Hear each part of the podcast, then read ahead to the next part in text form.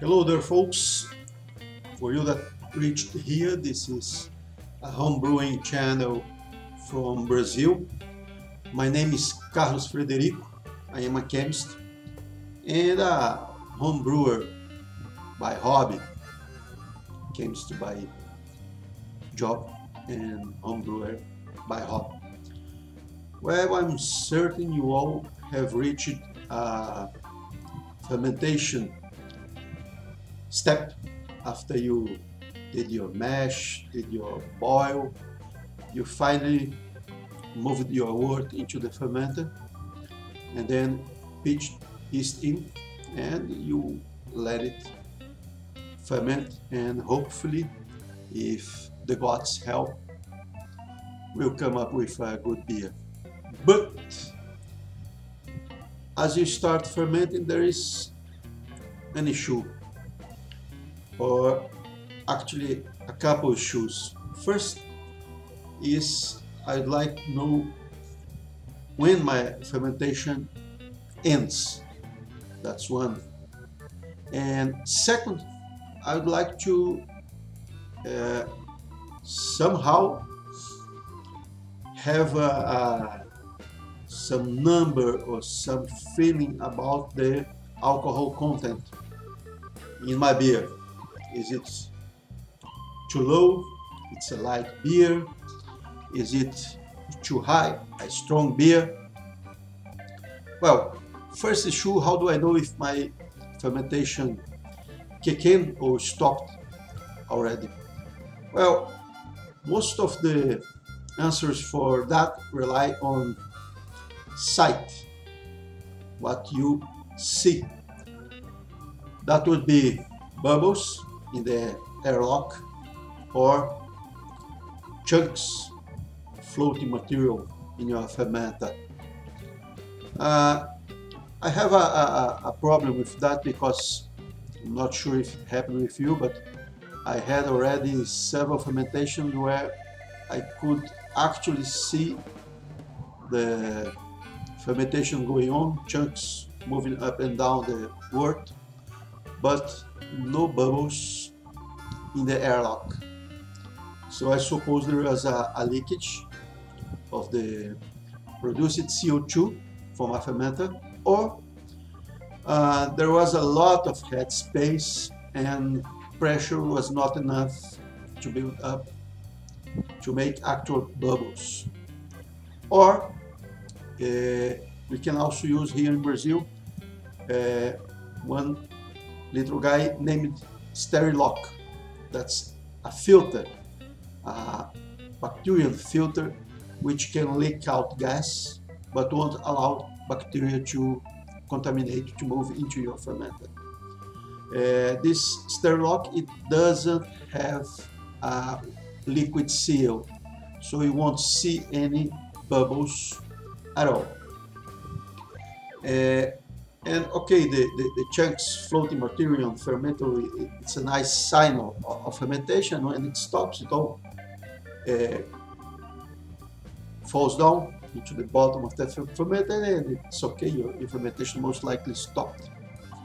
But if you have, uh, uh, for instance, a stainless uh, fermenter or a plastic one, but in a darker kind, the darker color, so you may not be able to actually see through it and have a look inside to see the chunks floating. So sight is always an issue. Uh, and the second thing is, is I want to know the content of alcohol in my beer. I want to know the ABV, alcohol by volume percentage of alcohol in my beer. For that, we have two devices in homebrewing that we can use. One is a hydrometer, and the second one it's a refractometer. Uh, the refractometer, yes, I know there are several issues. It only works for water solutions, aqueous solutions. When there is alcohol in it, it won't be giving you a, a nice reading, a good proper uh, reading. And also if you have any floating material, it will be unfocused and you can actually see uh, quite well the dividing lines so you can get a precise measure. So I know refractometers are quite uh, problematic, but they are nice little gadget which use a few drops of your wort or beer to measure so you can have a lot of measurements daily if you, if you wish to follow your, your fermentation and when it reaches the end the, the readings will stabilize. You can have two or three readings. If it doesn't change in two or three days then your fermentation has stopped and it's okay. You can uh, keg or bottle it whatever you, you do. But uh, also I like the, the, the, the, hydrometer. It gives me it gives me a nice feeling and I can take two measures that's one that's OG the original gravity and the second main major measure is the FG, final gravity. These both are readings of the specific gravity or density of my wort or of my beer. And those two numbers, we can use it to calculate ABV or alcohol content. I'll not enter into this matter here. And what I want to do is show you guys, or rather present it to you uh, uh, an easy way for you to, let's say, know ahead of time when your fermentation will stop or at least the most likely the reading that it, it will stop. Uh, after the boiling step, after adding hops, whirlpool, and letting the cold drop, the, the, the, the whole hot drop uh, fall down, you transfer your beer to a fermenter. Before you add yeast, you take a sample, I take a sample of it, and place it into a Provit. A Provit, it's a conical flask, a tall conical flask.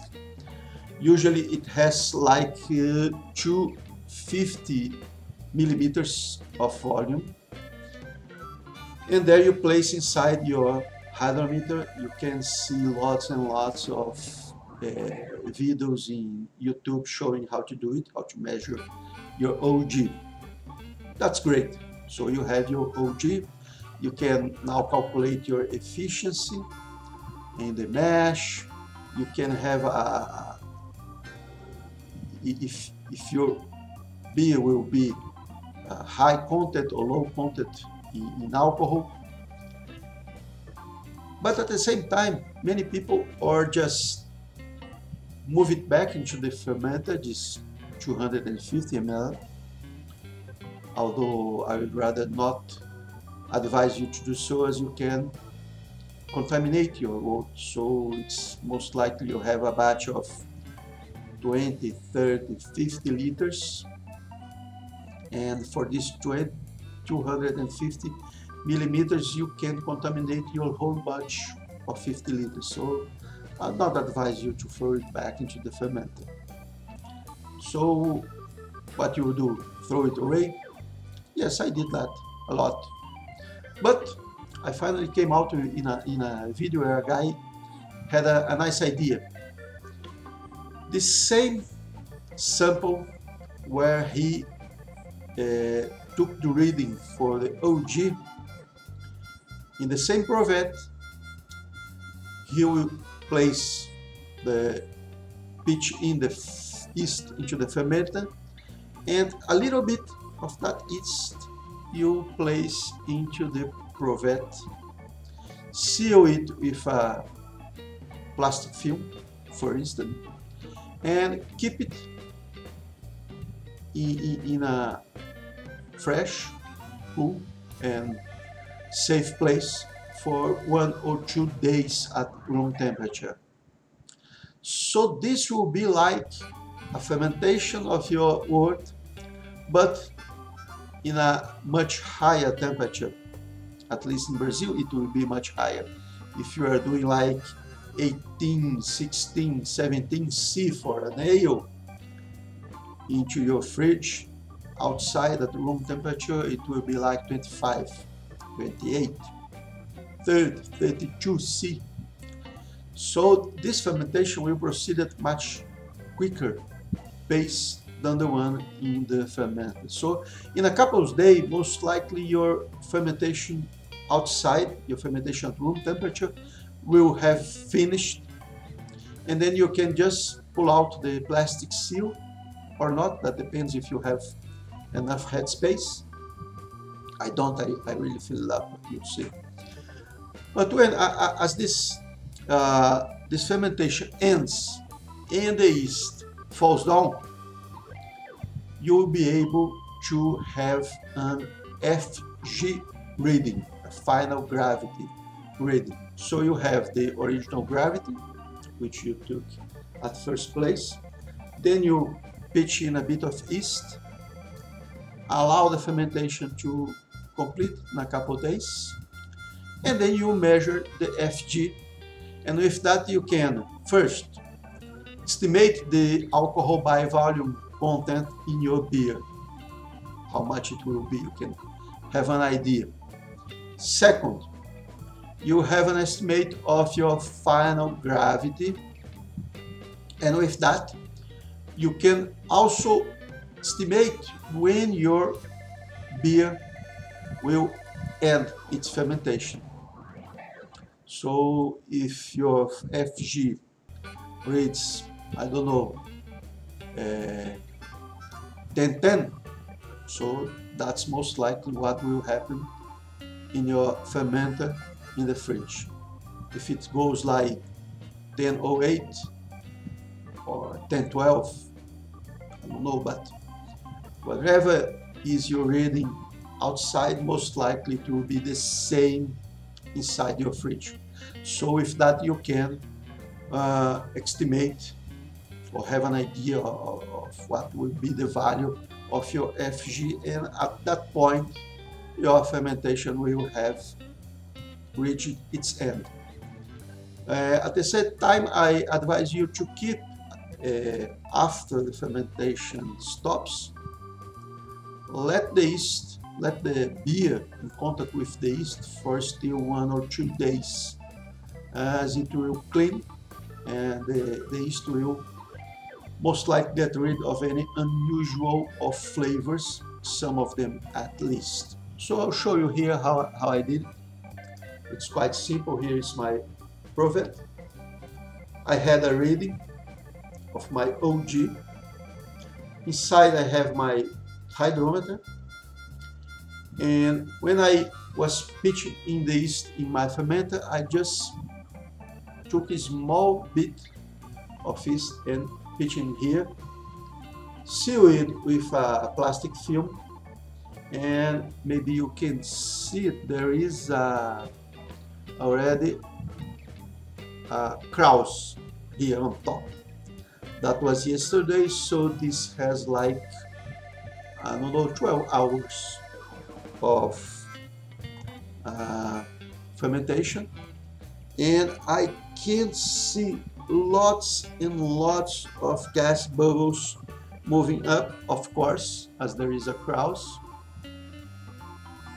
and the fermentation is continuing but most likely uh, today at night or tomorrow top it will end. Then I will pull out this plastic film and take a reading of my FG and with that I will know when my fermentation is done and also I will have an idea of the alcohol by volume content. Uh, that's beer if you want you can drink it. I would not advise it as it was it's not uh, temperature controlled so most likely to have some off flavors in it but even so, uh, you can use it. Not like I, I, I would advise, but well, most likely you can try have a sip and, at least have an idea of the taste of your beer. Well, folks, I think that's it. I would like you to give a thumbs up if this content helped you anyway. If you have any questions, any issues, any comments, let me know. Just write it down and we will move back, get back at you. Uh, we are in the major social media and also we will have a podcast version of this video where I will extract the audio and just uh, upload the audio feed. That's it. I hope you enjoyed, have fun, make some great beers, and see you around. Take care.